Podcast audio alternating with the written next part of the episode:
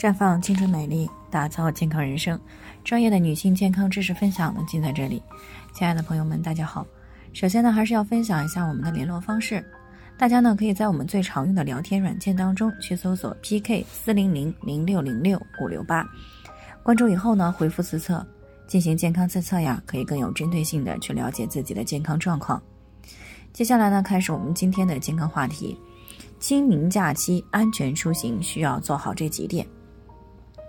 明天呢就要进入到清明节的假期了。那虽然我们国家呢目前很多地方呢都有疫情，但是那些疫情没有那么严峻的地方呢，还有不少的人想着趁假期在自己城市周边的田野以及公园进行踏青。毕竟呢平时生活忙碌啊，有个连续几天的假期实在是很难得。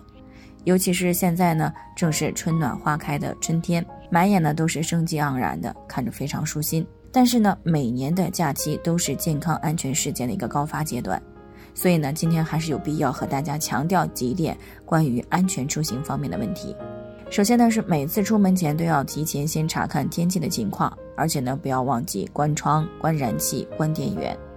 那如果是长途自驾呢，出行前最好呢对车辆进行维护，啊，及时的去发现一些潜在的安全问题。其次呢，就是要提前做好春季过敏的防范工作，因为呢清明时节呢，很多花草呀都已经盛开了，花粉呢也是随之弥漫在空气当中。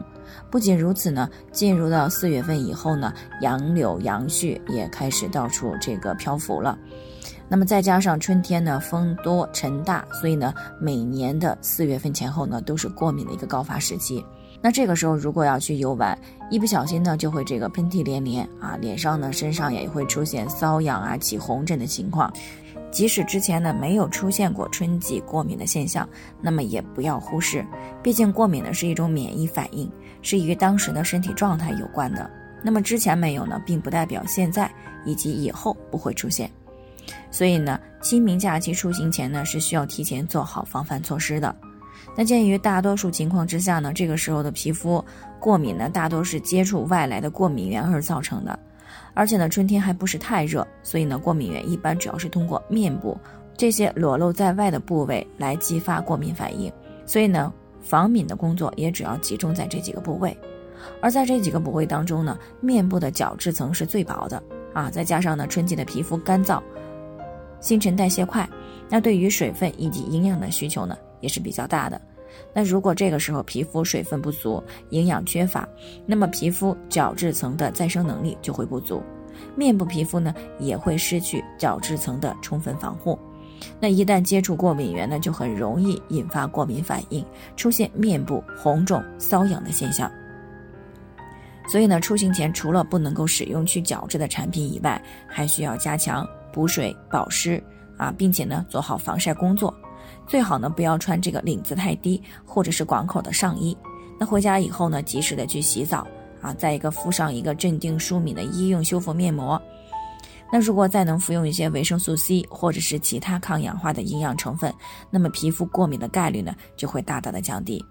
那如果之前有严重的春季过敏现象，最好是避开过敏源，出门的时候呢要准备一些。出门的时候呢，要备一些缓解急性过敏的药物，以备不时之需。